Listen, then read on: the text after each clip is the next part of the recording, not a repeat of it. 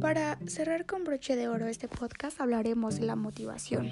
La motivación es el conjunto de necesidades físicas o psicológicas de valores y modelos sociales incorporados, no siempre conscientes, que orientan a la conducta de la persona hacia el logro de una meta.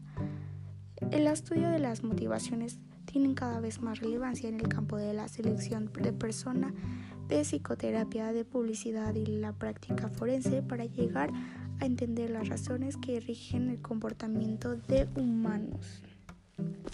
Existen dos tipos, que es la motivación extrínseca, que se puede decir que en esta eh, nos motiva en realidad una recompensa externa, por ejemplo, eh, puede ser el dinero o el reconocimiento, premios, etc.